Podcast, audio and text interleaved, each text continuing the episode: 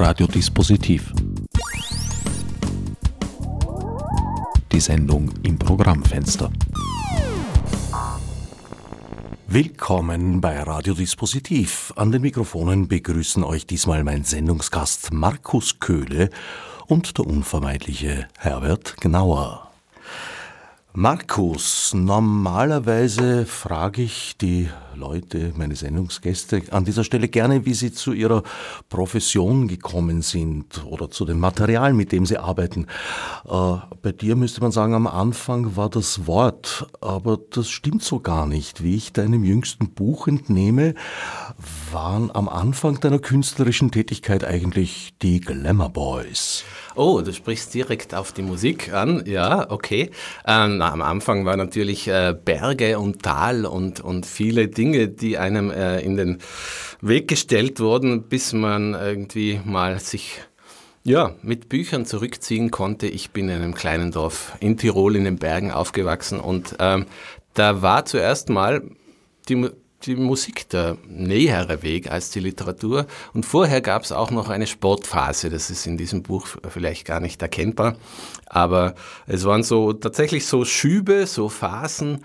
Und äh, die Oberstufenzeit und der Anfang des Studiums waren geprägt durch Musik, durch die eben nicht Glamour Boys, sondern Van Goghs Left Ear. Das war die Band, die Zuerst in der Portierloge, dann im Bürotrakt äh, der Textilfabrik Baltrick, die zu dem Zeitpunkt schon äh, im Konkurs war, aber von einem findigen Vorarlberger Unternehmer aufgekauft und vermietet wurde nach und nach. Und ich war da der zweite Mieter, zuerst eben Portierloge, dann Aufstieg in den Bürotrakt, zuerst alleine schlagzeugend, dann äh, zu einer Fünferband anwachsend, die auf Namenssuche war und äh, ursprünglich mal wirklich dachte, sie müssten Glamour Boys heißen. Das Dorf ist kein namenloses, es heißt Nassereit am Fernpass.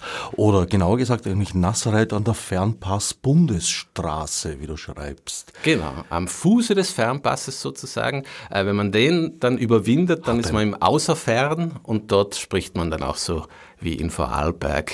Jetzt muss ich bei dir natürlich genau und bitzlig sein. Äh, wieso hat ein Pass einen Fuß? Also ein Berg hat einen Fuß und unten und oben einen Pass, möglicherweise. Der, der, Fernpassberg hat keinen Berg, der hat nur, der, der ist die Passhöhe, ähm, ja, der, der, den entsprechenden Berg dazu wüsste ich gar nicht zu benennen. Wirklich? Äh, der ganze Berg heißt Fernpass. Genau, das ist der Fernpass, der überwunden werden muss. Dann kommt man runter äh, Richtung äh, Lermus, Erwald, Biberbier, Zugspitzgegend und äh, Seengegend auch. Könnte man äh, geologisch, geografisch wahrscheinlich wunderbar viel erklären. So äh, Schüttgegend, Schüttkegel vermutlich und diverse Eiszeitseen oder so. Mittlerweile sind es Badeseen wie der Blindsee oder der auch, auch dort gibt es einen weißen See, glaube ich, und äh, bekannt vor allem dann der Plansee durch die Planseewerke in Reute, was mir auch nicht fremd ist, weil in Reute ist das Geburtskrankenhaus äh, eh in Bichel und zu meiner Zeit wurde man dort noch geboren, also musste man den Fernpass überwinden. Äh, später dann ging alles Richtung Innsbruck.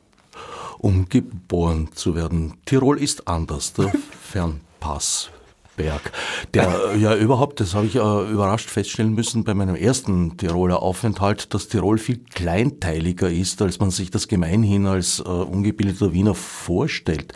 Also da ist ja praktisch jedes Tal ein eigenes Bundesland.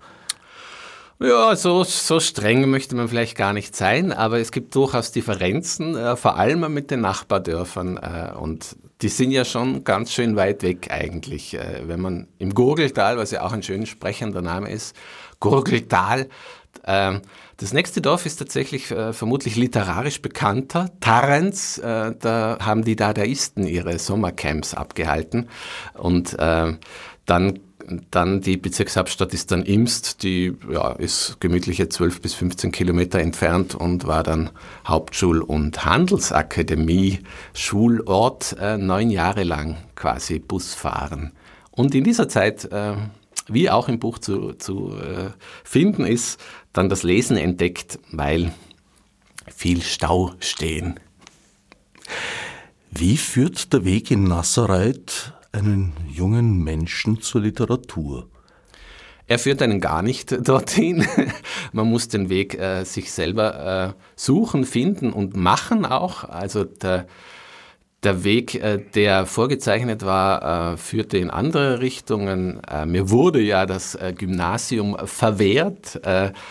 Und ich habe in, in, der Hauptschule meine, trotzdem meine Freude an diversen Dingen entwickeln können und habe dann auch noch diverse Umwege genommen. Die Handelsakademie ist auch nicht das, was man sich äh, jetzt direkt vorstellt, aber da war der praktische Hintergedanke einfach noch äh, wichtiger. Und ähm, ja, ich bin ein, ein spätberufener Leser sozusagen. Ich bin in einer, also wir waren vier Kinder und wir haben uns äh, im Grunde nie fadisiert da in diesem Dorf. Äh, wir, ich zumindest habe eher äh, alles Mögliche gespielt als gelesen und habe dann tatsächlich erst im, im reiferen Teenageralter, während ich schon auf äh, Trommeln ein äh, gedroschen möchte ich nicht sagen, wobei zuweilen sicher auch, weil äh, Pubertät war ja auch zu verdauen. Während ich das gemacht habe, habe ich dann das Lesen entdeckt.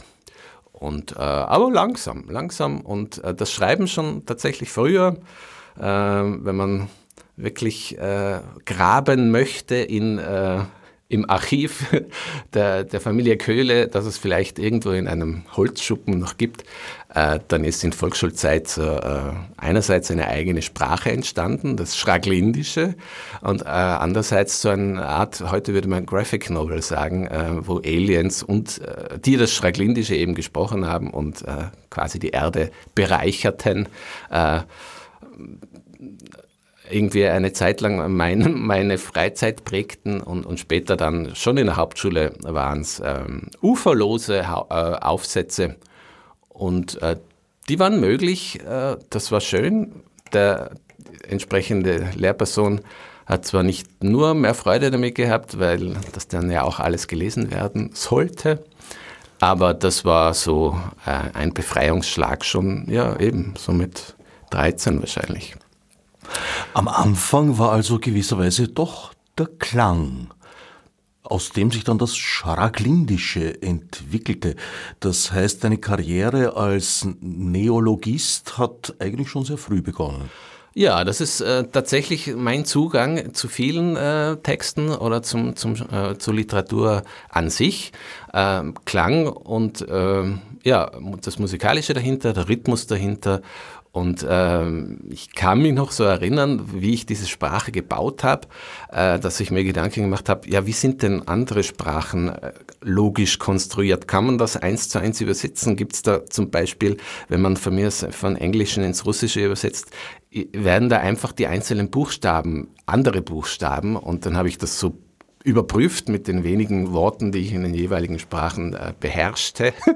Und da bin ich recht bald draufgekommen, nein, äh, logisch und so einfach vor allem geht das nicht. Das war aber auch äh, angenehm, weil dann hatte ich auch in meiner eigenen Sprachfindung und Erfindung äh, sämtliche Freiheiten und haben mir die auch genommen und äh, habe mich schon angelehnt, zum Beispiel beim Zahlensystem an das römische Gusne 1, Gusne, Gusne 2 und Gusne, Gusne 3. Ähm, Vier war dann schon Gusne und äh, Cinque, na, das wäre zu italienisch angelehnt. Aber ja, müsste ich nachschauen, im Vokabelheft habe ich nicht mehr parat. Es gibt ein schraglindisches Vokabelheft. Ja, auch das vermutlich äh, dürfte in Jahrzehnten vielleicht gehoben werden, wenn es noch, äh, wenn die Papierform noch existiert. Es gab dann auch äh, in konsequenter Fortführung eine, äh, die, die Schragels, das war so eine nicht Boygroup, sondern Bande damals noch. Äh, das war wirklich so ein, äh, ja, da ging es noch darum, äh, sich Kräfte zu messen mit anderen Banden. Und da waren die Schragels und die Anti-Schragels führend in Nassereit. Nachdem du selber das äh, Vokabelheft benötigen würdest, um die Zahl 5 bereits wiederzugeben, nehme ich an, das äh, Schraglindische ist jetzt, sagen wir mal, in Schrift und Sprache nicht mehr sehr verbreitet. Nicht mehr sehr verbreitet. Äh, gelegentlich träumt man noch davon, das ist ja das Schöne.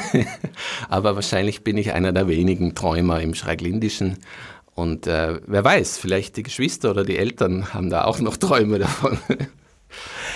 Interessant, das Schraglindische hat nämlich nicht Eingang gefunden in deine Nabelschau.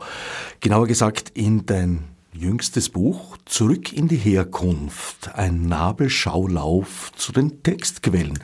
Da hätte es ja eigentlich am Anfang stehen müssen. Ah, so konsequent äh, und vor allem chronologisch ist das gar nicht aufgebaut. Ähm, es ging dann vielmehr in der Entstehung des Buches an sich ähm, war oder der, der, der, ja, der Ursprungsgedanke ist die Veranstaltung, die ich in der alten Schmiede ähm, betreut habe, jahrelang, ähm, das Slammer Dichter weiter, wo ich äh, Kolleginnen eben mit äh, ja, für mich oder, oder meiner Meinung nach zu entdeckenden äh, DichterInnen des 20., 21. Jahrhunderts, die bereits verstorben sind, äh, be äh, betraut habe. Sie durften sich da jeweils jemanden aussuchen und äh, Originaltexte lesen und darauf antworten. Und das habe ich natürlich dann selbst auch immer gemacht. Äh, und da sind viele äh, Texte in diesem Zusammenhang entstanden und einige in dem Buch gelandet. Aber vor allem war mir dann der Gedanke ein lieber, dass man sich eben so ähm, beschäftigt mit, mit der Herkunft einerseits, mit der geografischen und äh, auch äh, sozio, soziologischen, wenn man will, äh, und dann aber mit der literarischen Herkunft und die eben einerseits Texte sind äh, in Buchform, aber andererseits eben auch äh, Musik und wie du schon sagtest, äh, Klang und dergleichen mehr. Und das ist natürlich eine Auswahl und da müsste nicht nur das Schraglindische, sondern auch das Igelbuch und das Gute Nachtgeschichtenbuch äh, vielleicht äh, rein, wenn man da sehr akribisch und genau vorgehen wollte. Aber äh, es soll, sollte schon ein, ein breiter Querschnitt sein. Na gut, das hast du dir aufgehoben für die kritische Werksausgabe. ja. Zurück in die Zukunft hat quasi eine, eine Klammer. Also das ist schön, dass du gleich äh, dich versprichst und zurück in die Zukunft ah. sagst, weil natürlich äh, ist das mitgedacht und äh, das passiert auch regelmäßig und es passiert äh, mir auch und das finde ich auch schön.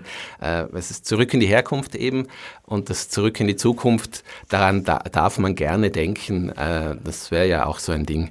Was, was hat, hätte man früher gelesen, wenn man noch die Möglichkeit hätte oder was hätte man geändert? Aber das war nicht Thema. Also, zurück in die Herkunft hat, wie ich ursprünglich sagen wollte, äh, eine Klammer zu Beginn und am Ende. Davor gibt es einen kurzen Auftakt von Ernst Herbeck, danach gibt es einen kurzen Abgesang von Hertha Kräftner. Die Klammern eigentlich lauten aber beide Male Thomas Bernhard.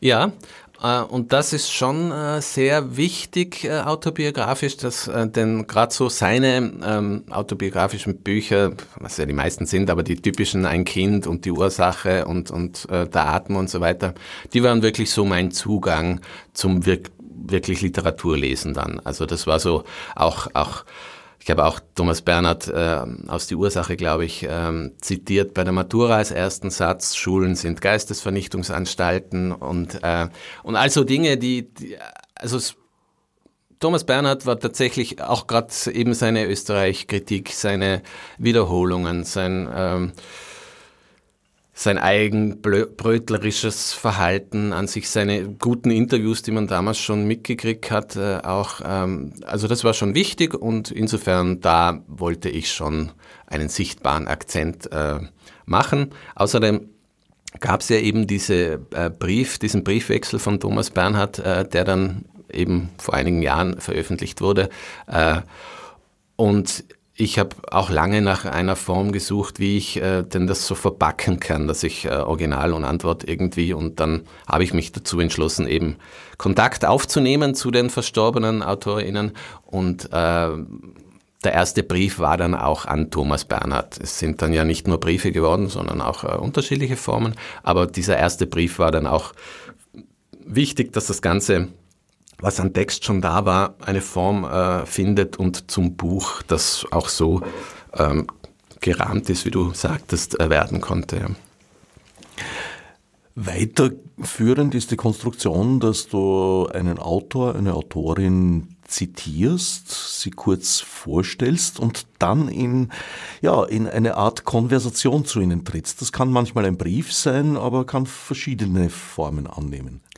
Genau, verschiedene Formen. Also nahe am Brief ist zum Beispiel äh, noch immer das das Ansichtskärtchen und äh, das war für mich auch prägend. Ich bin ja erst 2004 nach Wien gekommen und habe dann relativ bald von Elfriede Gerstl eine ihrer Kärtchen in die Hand gedruckt bekommen. Herbert D. Wimmer macht das ja nach wie vor. Und äh, da standen einfache, kürzest lyrische Texte drauf und äh, das, ja, mit Elfriede Gerstl musste ich natürlich so in, in Verbindung treten äh, an, an sich. Ähm, habe ich dann auch versucht, ja, äh, wie kann man äh, den jeweiligen AutorInnen gerecht werden? Zum Beispiel bei Konrad Priesnitz habe ich dann einfach wirklich das vermutlich am, am hermetischsten gemacht, indem ich einfach seine, seine Texte, seine 44 Gedichte hergenommen habe und äh, aus jedem Gedicht eine Zeile raus und das dann äh, remixed habe, wenn man so möchte. Und es funktioniert zumindest vorgetragen äh, großartig, wie ich finde. Ähm, und dann gab es auch noch richtig äh, äh, die längste Beschäftigung äh, in dem Ganzen ist mit Otto Grünmandl. Ähm, es sind ja 27 unterschiedliche Beiträge im Buch und der längste hat 27 Seiten. Und äh, der Otto Grünmandl hat sich das verdient, weil äh, ich 2018 den Otto Grünmandl-Preis äh, bekam, äh, verliehen bekam, was äh, eine große Freude war. Und da habe ich mich dann noch einmal äh, näher auseinandergesetzt und habe dann auch das Ganze direkt vertextet. Ja, also einerseits da schon in Kontakt tretend mit ihm in Briefform, aber es äh, gab dann auch eine Preisrede, die ich hielt, die in, äh, in Fragmenten dann auch in diesen Text eingeflossen ist und äh, im Grunde geht es in diesem Text dann darum, äh, wie ich das Preisgeld ausgebe und was davon wahr ist und was nicht, darf man gerne raten, aber es ist tatsächlich einiges wahr. Ein Text, der in Skurrilität den grünmandelschen Konstruktionen und Kreationen um nichts nachsteht, würde ich sagen.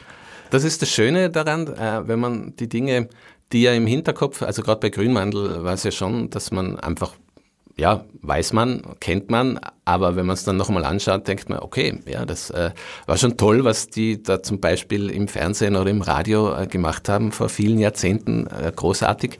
Und ähm, das hat natürlich geprägt und das, das ähm, und so auf so Spurensuche bin ich dann auch gegangen. Also was was war noch irgendwie ähnlich ähm, bedeutsam äh, und ähm, und was, was hat man sich rausgenommen? Zum Beispiel, äh, das ist nicht im Buch drinnen, das ist aber neulich äh, aufgefallen, dass ich, äh, es gab ja in Imst ein Kino und die, die Auswahl war äh, eingeschränkt. Also Filme kannte ich äh, eigentlich viele nicht der 80er Jahre, aber ich kannte die Bearbeitung äh, der Filme im Mad, in der Zeitschrift Mad. Und das war das einzige Bild, das ich hatte zu den Kinofilmen, die da eben eigentlich äh, ordentlich äh, verarscht wurden. Aber Mad habe ich gelesen und ich fand, ich, ich kann es jetzt da gar nicht mehr sagen, wie sehr man äh, die ganze Ironie äh, oder alles verstanden hat, wenn man das Original nicht kannte, aber es hat auf jeden Fall geprägt und ich fand, ja, Mad gab es bei uns im Lebensmittelhandel in der Zeitschriftenabteilung und äh, das, das ist schon erstaunlich. wohl der Gegend, äh, wo man Zeitschriften und vor allem Mad in der Lebensmittelhandlung steht. Du hast dich also quasi dem Film über die Sekundärliteratur, möchte ich fast sagen, genähert. Ja, und war dann äh, sehr überrascht, als ich äh, dann neulich, was war das, Ghostbusters, das Original, den ersten Teil zum ersten Mal sah. Und ich habe mich wirklich an Bilder aus, aus dem Mad erinnern können. Und ja, mein okay, Bill Murray, großer Klassiker an sich und äh, noch immer äh, eigentlich ein okay, okay, gute Komödie der 80er Jahre und vor allem schöne äh, New York-Bilder eigentlich auch. Ja. Aber, aber eben, und dann habe ich überlegt, was, was noch alles, äh, Saturday Night Fever und, und, und was weiß ich noch, äh, so an Filmklassikern ich tatsächlich über Mad kennengelernt habe äh, und später dann erst gesehen habe. Sekundärliteratur, ja, kann sehr spannend sein. Du hast vorher gesagt, auf äh, Schraglidisch hast du eine, eine, eine Graphic Novel verfasst. Also auch das Zeichnerische hat bei dir eine Rolle gespielt. Ja, also die, die, die Aliens, die kamen, die sprachen Stracklindisch und die Erzählhaltung war schon in, in äh, Deutsch. Ähm, aber äh, das Zeichnen, ja, das war in der Familie immer sehr wichtig. Ähm, äh, mein Vater hat Maler und Anstreicher gelernt und hat dann in den letzten Jahren im Landestheater als Kulissenmaler gearbeitet und hat nach wie vor ein großartiges Händchen, aber vor allem ist es mein äh, ältester Bruder, der ähm, ja, das Zeichnen äh, spielte da immer eine, eine große Rolle und ähm, er hat eigene Spiele entwickelt, gezeichnet. Wir hatten unsere eigenen Quartetts oder äh, Spielpläne von irgendwelchen Spielen und auch ganze, ich erinnere mich, da gab also es gab so eine 40-teilige Western-Landschaft, wo die ähm, A3-Blockblätter mit so aneinander und so ist eine ganze Landschaft entstanden, die eigentlich, äh, ja, da wo der Raum nicht mehr reichte, um äh, das Panorama aufzustellen sozusagen. Äh, und da habe ich mich dann natürlich auch versucht, aber Zeichnen ist nicht so meins. Du bist doch bei der Stra Sprache geblieben. Auch die Musik hat dann irgendwann einmal äh, Bedeutung verloren in deinem Leben. Ja, da war es tatsächlich praktisch. Schlagzeug ist einfach ohne Proberaum wirklich äh, zumindest in den 90er Jahren war das schwierig zu praktizieren. Mittlerweile hätte man wahrscheinlich so ein kleines Probekit daheim, wo man äh, auf Gummipads äh, trommelt. Aber na, das hat mit dem Studium dann ähm, langsam so einen Ausklang gefunden. Ich habe noch einzelne Bands in Innsbruck dann kurz frequentiert, aber dann stimmte die Chemie nicht mehr und dann äh, gab es auch wichtigere Dinge. Und äh, es war erstmal das Studium und das die Welt kennenlernen.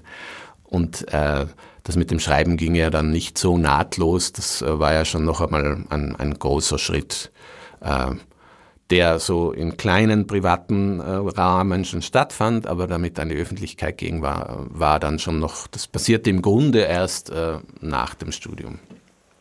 Studierst du Germanistik und Romanistik in Innsbruck und Rom. Genau, ein, ein schönes Jahr in Rom, äh, auch schon 25 Jahre her.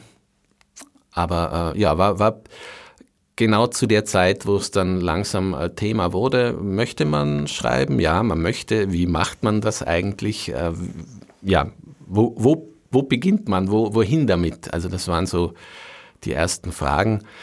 Äh, hilfreich war das äh, im Studium tatsächlich ein Mittelseminar, das ich äh, äh bei einer leider schon verstorbenen Professorin machte, Elfri äh, Elfriede Pöder, glaube ich, hieß sie. Elfriede weiß ich nicht, Pöder auf jeden Fall.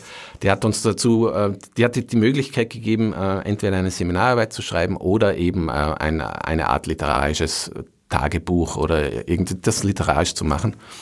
Und das war so mal die erste Motivation, ins Essayistische zu gehen und dann der nächste Schritt war dann, äh, ich hab, äh, war ein, ein über Jahre lang Interrail-Reisender und habe äh, da immer schon irgendwie Tagebuch geschrieben, wenn man so nennen möchte, aber habe vor allem gesehen, dass es nie wirklich Tagebuch ist, weil ich eigentlich immer Geschichten daraus gemacht habe, weil äh, die Erlebnisse, die man da meistens hat, sind zwar super wichtig, aber vielleicht nicht unbedingt immer große Geschichten äh, und ich habe dann gemerkt, okay, eigentlich schön färbig oder mach etwas drastischer oder mach einfach, mach das, äh, ja, bearbeit äh, das Erlebte eigentlich und ähm, und dann habe ich das auch einfach mal im, im, im äh, WG-Kreis ähm, im Erweiterten vorgelesen und gemerkt, okay, das gefällt. Äh, so kann man offenbar auch schreiben, weil äh, der Respekt war ja schon sehr groß und man kannte ja zu der Zeit, wie ich studierte, gab es noch wenige äh, wirkliche Vorbilder, die irgendwie, ähm, ja, also Franz Sobel kam da gerade mal auf, ja, äh, und ansonsten und sonst so eben Popliteratur im deutschen Raum, äh, die mal versucht, ein bisschen was umzukrempeln. Äh, insofern, da hatte man ja schon Respekt gelehrt bekommen und äh, dann habe ich versucht, ja, das einfach alles anders zu machen und ähm, bin dann, das hat noch ein bisschen gedauert, schlussendlich bei einer Form gelandet, äh, die auch da viel ermöglicht hat und über die man gerne noch sprechen kann. Wenn du jetzt eine befruchtende Lehrveranstaltung schon erwähnt hast, eine weitere erwähnst du im Buch, nämlich bei Gerd Jonke. Ja, das war dann schon, da war ich dann schon den äh, entscheidenden Schritt weiter. Da wusste ich schon, äh, okay, Jonke, das ist großes Kino äh, in Literatur.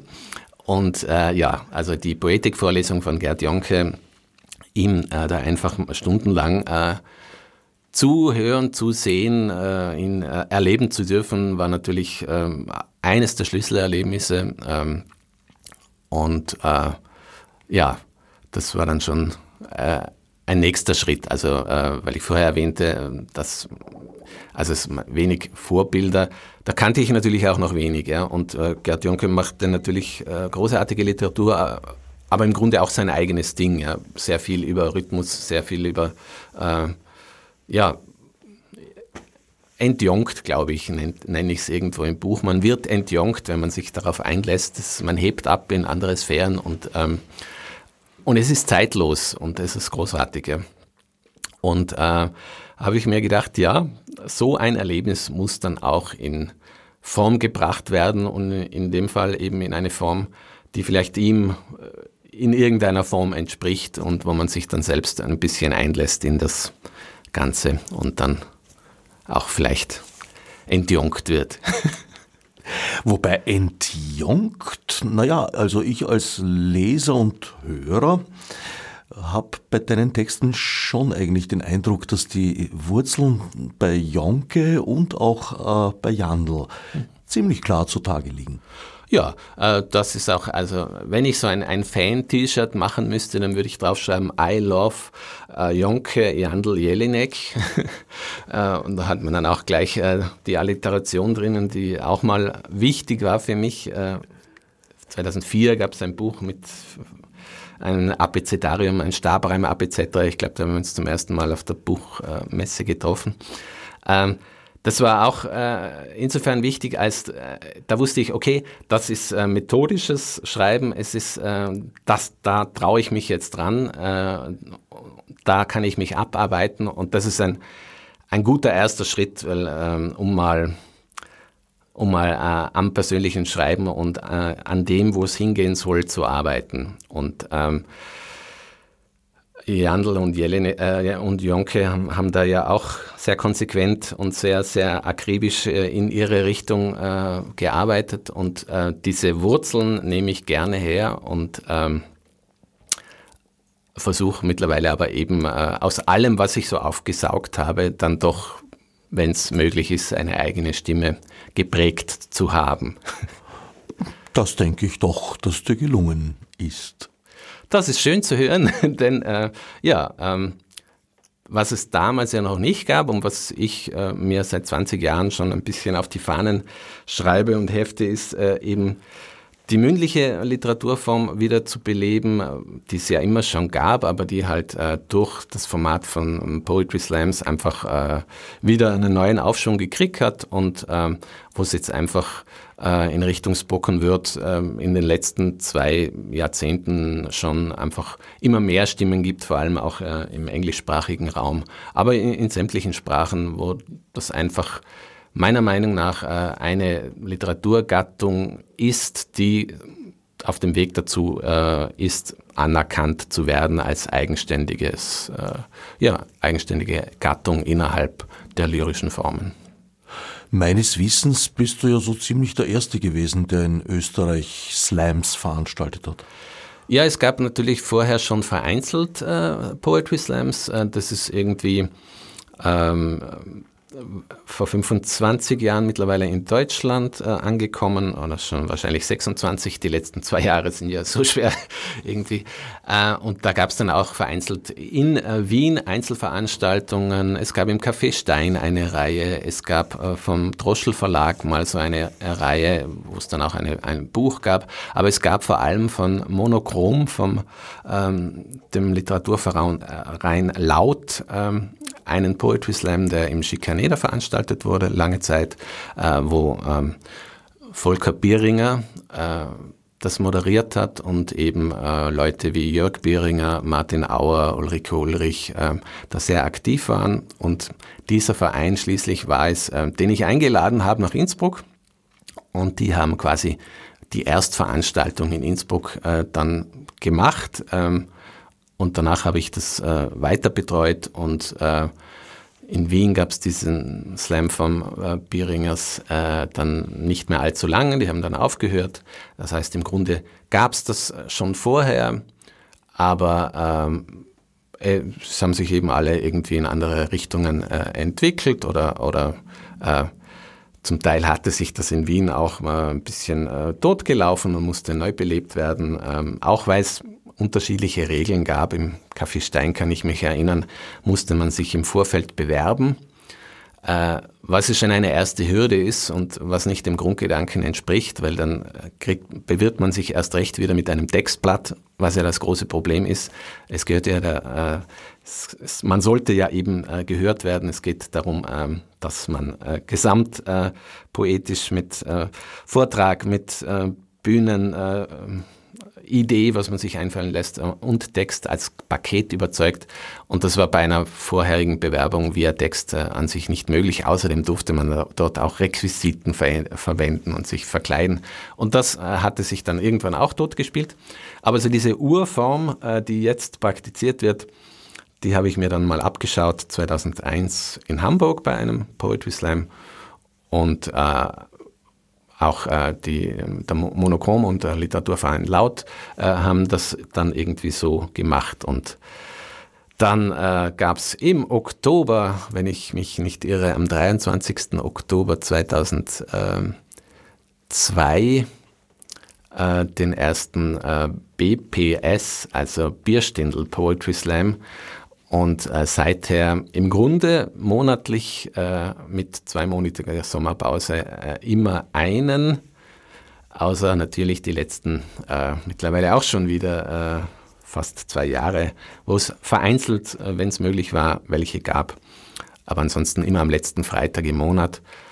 Bierstindel gibt es leider in der Form nicht mehr, aber in der Bäckerei blieb nicht nur das weiche B für den BPS erhalten, sondern auch ein vorbildlicher Ort für Kulturvermittlung. Gut, Slams im Freien müssten auch in Zeiten von Corona und selbst in halben Lockdowns möglich sein. Äh, ja, im Freien ist es immer so eine Sache. Da ist es ja per se schon mal schwierig, äh, Slams zu machen, was schon funktioniert. Äh, zum Beispiel beim regelmäßigen Uni Wien Slam, der äh, sein Jubiläum gefeiert hätte im letzten Jahr. Ähm, aber ja, na, generell, also es ist einfach äh, aktuell, ja, man, man, nur, mit, nur mit Schwierigkeiten und, und äh, Mühsamkeiten verbunden zu veranstalten und da wäre ein Open Air Slam jetzt vermutlich auch nicht die Lösung. Äh, ja, und wenn wir schon dabei sind, es geht ja, es geht ja wieder los, das ist ja das Erfreuliche. Ähm, nächste Woche wird es ja dann wieder einen Slam geben und zum Beispiel in der Brunnenpassage, äh, das ist am 22. Na, das ist fast noch zwei Wochen hin. Ähm, aber 22.01.19 Uhr Brunnenpassage in Ottergring. Der Textstrom, der, längst, äh, der langlebigste Slam in Wien, wird da wieder stattfinden. Und ähm, dann schauen wir mal, ob die Leute die Zeit genützt haben zum Schreiben oder ob jetzt die Szene einfach wieder äh, wiederbelebt werden muss, was ich fast ein bisschen vermute, denn äh, das Schöne war ja, dass sich so eine Dynamik entwickelt hatte und äh, man sich gegenseitig ansporte, jeweils ähm, neue Texte zu produzieren und beim nächsten Mal wieder was Neues auszuprobieren. Und wenn die Bühne fehlt, dann vermutlich auch die Schreibproduktion. Du hast dich da ausgenommen und hast brav weiter geslammt in Einzelhaft quasi, aber dazu kommen wir vielleicht noch ein bisschen später. Der Unislam hängt wie sehr vieles in Zusammenhang mit Literatur mit Anna Babka und Peter Klar sehr eng zusammen, mit denen du überhaupt oft zusammenarbeitest. Ich hoffe, es ist doch wieder an eine Wiederbelebung auch des Unislams gedacht. Ja, und es äh, ist das letzte Jahr auch nicht tatenlos verstrichen. Also weil ähm, der Slam nicht stattfinden konnte, äh, hat man sich entschieden, eine Art Archiv des Bestehenden zu machen, eine Homepage zu basteln, wo die ersten zehn Jahre, äh, die ja alle auch vom ähm, Literadio äh, aufgenommen wurden und als, als Tonfile ja bestehen, äh, abrufbar sind und wo es natürlich auch äh, Fotos gibt und das auch als Plattform äh, dienen soll äh, für Leute, die sich eben literaturwissenschaftlich beschäftigen mit Slam Poetry, wo man dann die Beiträge da unter anderem auch draufstellen kann. Es gibt mittlerweile einige äh, Diplomarbeiten natürlich, äh, aber es gibt sehr viele Anfragen laufend von vorwissenschaftlichen Arbeiten und ähm, an sich wäre der Grundgedanke, dass dort dann auch so eine Art ähm, Forum und Basis und Sammelstation für die diversen Beiträge ähm, entstehen sollte, äh, weil das viel Material schon da ist, aber es noch keine Bibliografie dazu gibt. Das Slam als Form rückt Literatur oder eigentlich äh, Poetik ein Stück in die Nähe des Sports. Es wird im Allgemeinen in Form von Wettbewerben ausgetragen. Manchmal wird es auch Battle genannt. Äh, ja, das, das, Battle ist, ist dann ähm, im, im, Rap ähm, daheim. Beim äh, Poetry Slam ist der Wettbewerb ähm, insofern wichtig, als es einfach eine Form des direkten Feedbacks ist, das via Applaus oder eben via Punktebewertung äh, stattfinden kann. Und ähm, das äh, in die Nähe des Sports, ja, weil es halt bestimmte Regeln gibt, die ähm, aber vor allem wichtig sind, damit die Veranstaltung gut funktioniert und damit sie gewährleisten kann. Was wichtig ist, dass sich eben neue Leute auf die Bühne trauen, weil äh, die Schwelle, die, die Schwellenangst soll abgebaut werden durch mal wenige, aber klare Regeln. Die Zeit ist begrenzt. Das ist gut, wenn man äh, neu ist, vor allem fürs Publikum.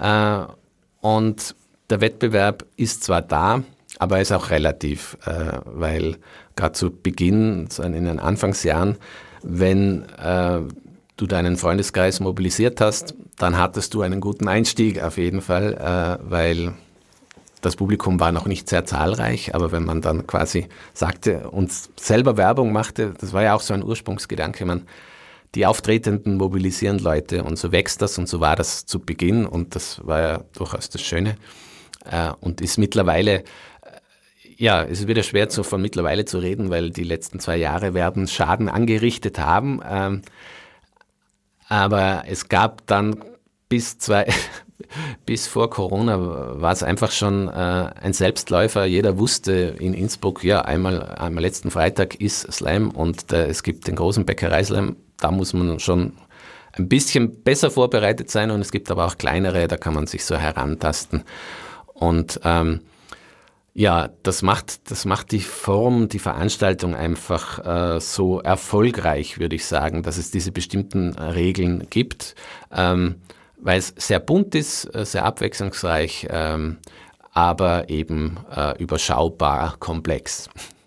Ich finde diesen Wettbewerbscharakter auch durchaus nicht despektierlich. Das gab es historisch im Bereich der Musik, zum Beispiel im 18. Jahrhundert und auch in Mozart war sich keineswegs zu schade, an solchen Wettbewerben teilzunehmen. Da ging es meistens um Improvisation. Ja. Im Stil von einem anderen Komponisten zum Beispiel. Also es war durchaus auch mit einem gewissen Witz gewürzt. Ja. Wie weit spielt Improvisation beim Slammen eine Rolle? Ähm, das hat sich mittlerweile ähm, sehr aufgehört. Es gab ähm, vor vielen Jahren immer einige so, die zwischendurch, ähm, die aus dem Rap kommend äh, so Freestyle mit reinbrachten in die Slam-Geschichte.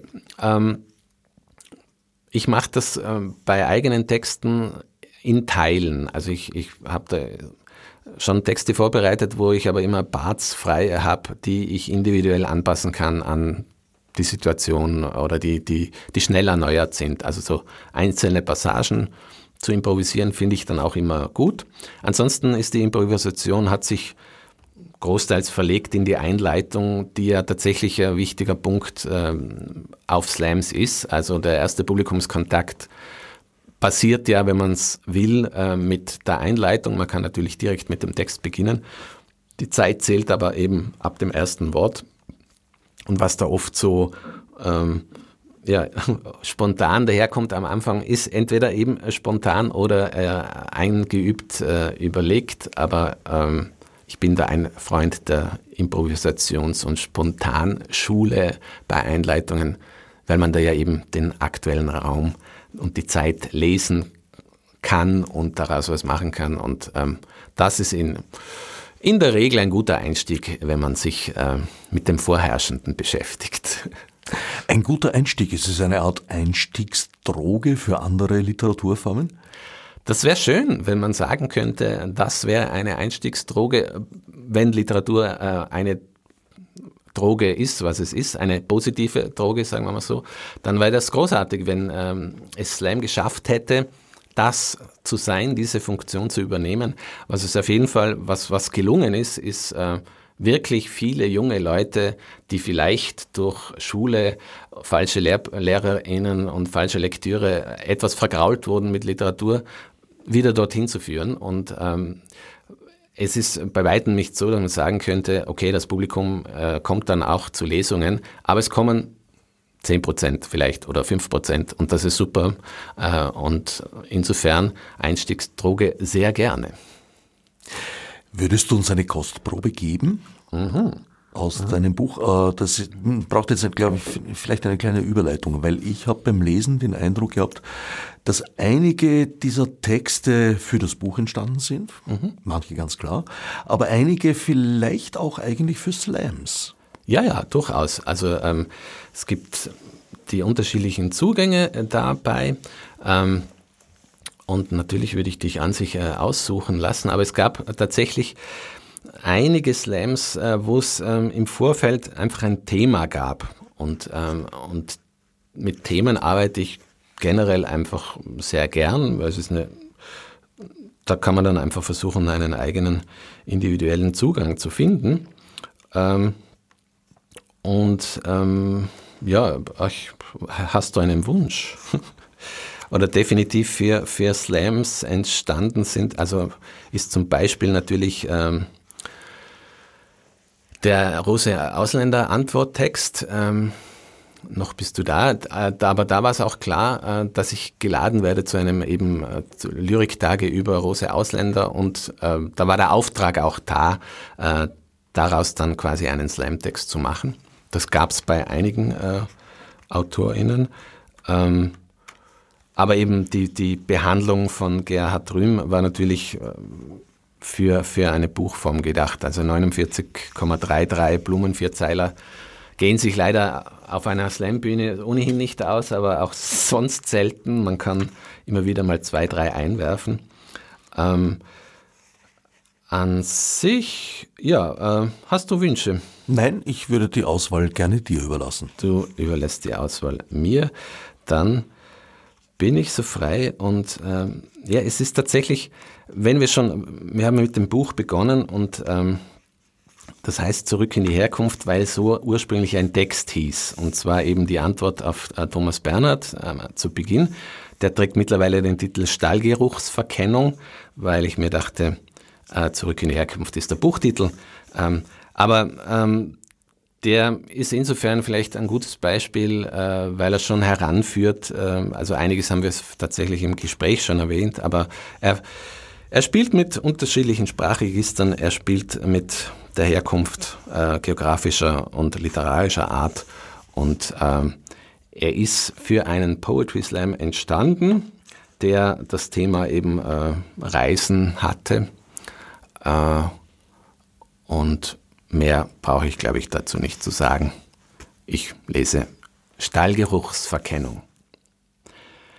Wo komme ich her? Kunft, auf was gehe ich Zukunft? Wie komme ich Ankunft? Wie geht sich das Auskunft? Wie mache ich nichts hin? Kunft. Was heißt hier kommt darauf an? Kunft. Was heißt hier heute Zukunft? Woher kunfte ich? Wohin ziehe ich? Wohin reise ich? Wer reist sich um mich und wer reist sich warum nicht um mich? Frage zu geschwolle Depper, du lebst in Ottergring im Wie und kommst aus Reit am Fährerpass. Der war jetzt einmal eine Woche lang gesperrt vor lauter Schnee und Lawine gefahren. Da will niemand hin, der will alle weg, weg oder schnell durch, nicht mit Hinkunft, lei Durchkunft, Durchfall, jawohl, Durchfall und Unfall Nossereit Hauptattraktion von Nossereit Autounfall.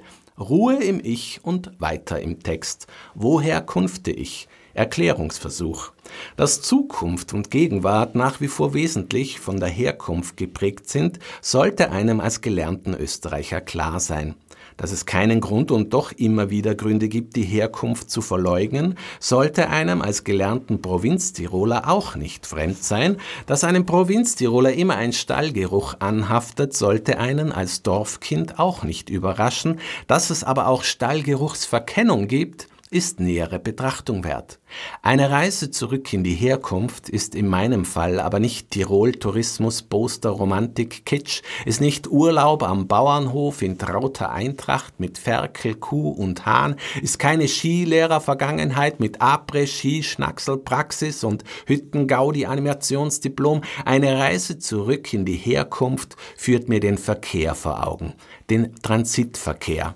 Nassereit ist ein Verkehrsknotenpunkt. Wir haben im Verkehr dort zum Pitztal haben Tourismus. Wir haben in Salat Sötz und Pitztal hat Schnitzel. Leider sind so ein Salat vor lauter Blei. Fresse kann schon Sötz und Pitztal Schnitzel aus der Panier platzt, wie der Mull aus dem Kunststraße in der Bifke sagen, Tal 4. Im Winter, am Wochenende, war Staustehenprogramm.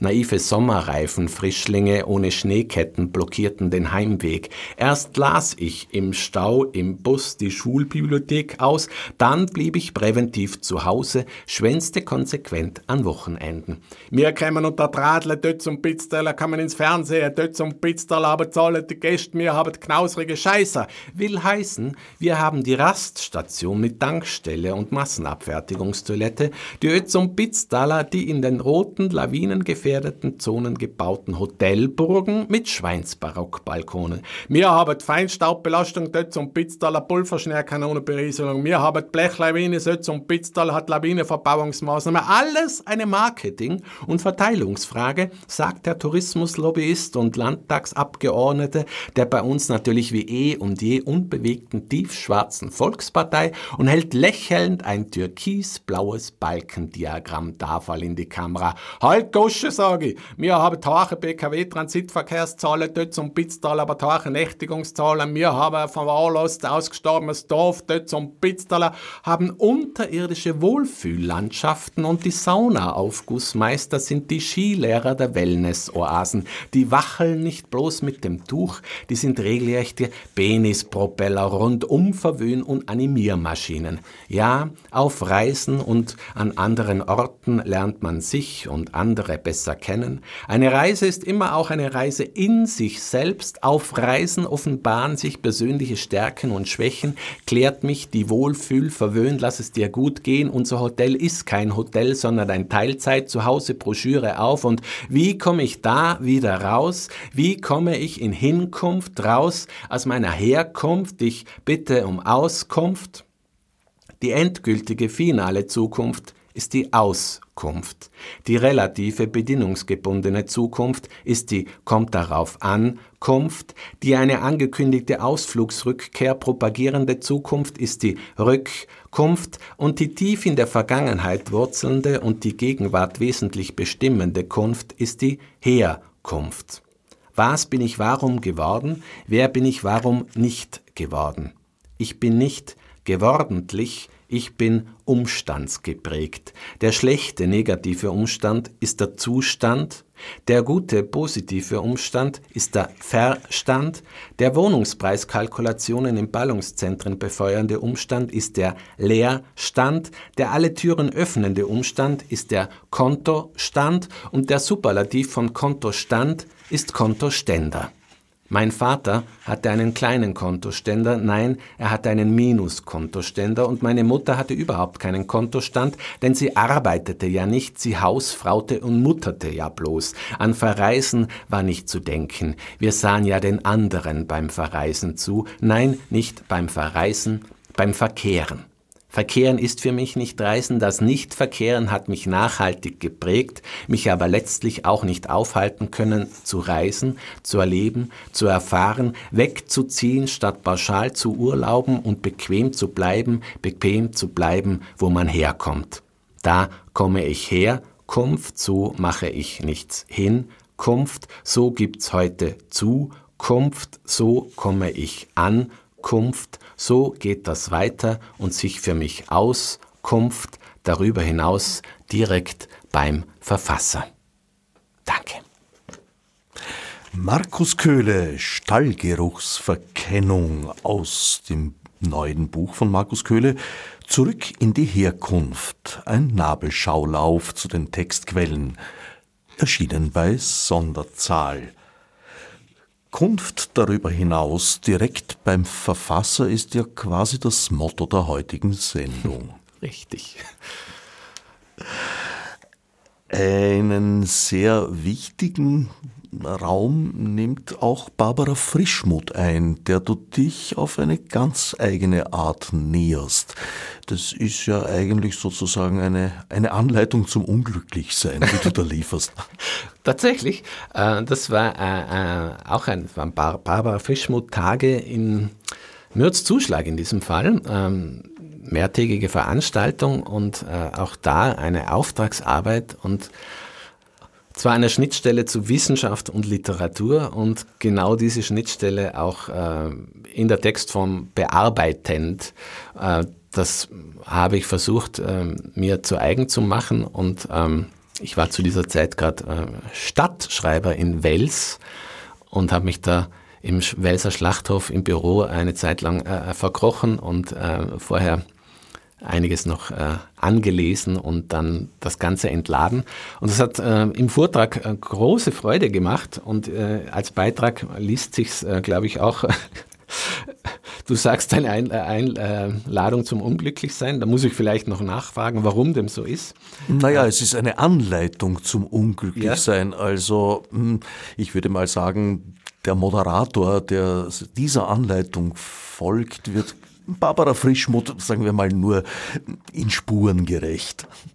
Ach so, okay. Naja, es ist natürlich, ähm, es behandelt die Schwierigkeit, wie soll man sich eben generell, äh, vor allem wenn man äh, im Vorfeld schon einen Titel und ein, ein, Thema abgeben muss, wie soll man sich beschäftigen mit einem derartigen Werk, mit einer derartig großen äh, Autorin, wie kann man ihr in einem Beitrag gerecht werden? Ähm, und ähm, das habe ich versucht, ich habe schon versucht zu verpacken, dass ich äh, an sich sehr viel gelesen habe, aber dass ich äh, trotzdem im Grunde äh, ja vor einem Berg stehe und äh, im Grunde nur bewundernd äh, irgendwie da einiges äh, anstimmen lassen kann.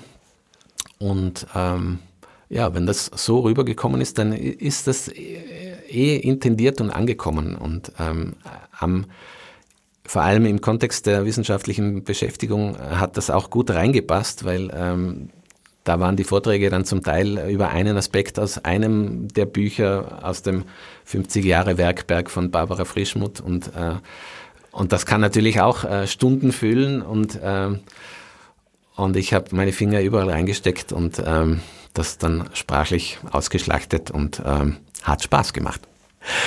Den Eindruck hatte ich beim Lesen auch und nicht nur den Eindruck, sondern auch den Spaß. Ein wenig habe ich mich an das legendäre Manual von KLF erinnert gefühlt. Okay, also das ähm, war vermutlich lukrativer.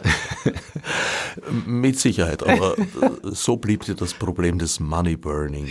Ja, ja das erspart. verbrennen wir in unserer Kunstform ohnehin.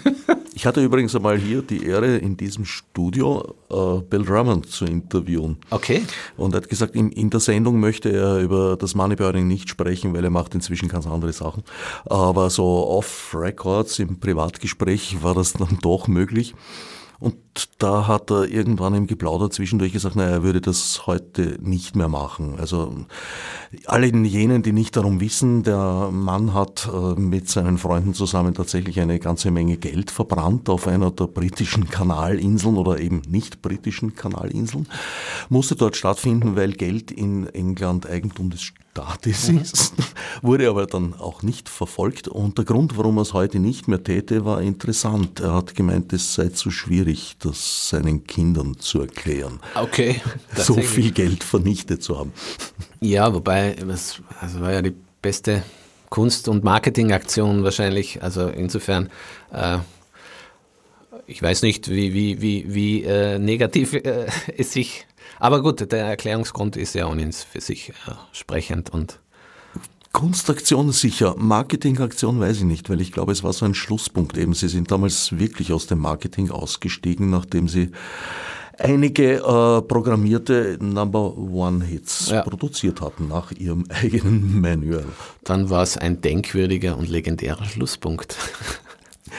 Kleiner Ausflug. Wir wollten noch eingehen auf deine Einzelslams, die Corona-bedingt stattgefunden haben. Dazu habe ich auch ein Zitat bei dir gefunden. Ohne Kaffeehaus, obdachlos. Lockdowns sind quasi Zeiten umfassender Obdachlosigkeit aus diesem Blick. Ja, da in, im Text konkret geht es um äh, die Kaffeedroge, wenn man schon wollte. Ja, und äh, das Kaffeehaus, in das ich heute hin, auf jeden Fall noch gehen werde, ist natürlich ein wichtiger Schreibort. Aber ähm, in dieser Zeit habe ich für mich äh, als Projekt ähm, entdeckt. Die Montagsdebeschen habe ich das Ganze genannt, äh, in Videoform ähm, in die Welt geschleudert äh, einfach so lange, wie wir Auftrittsverbot hatten. Und das waren mehrere Wellen und so entstanden 55 Beiträge.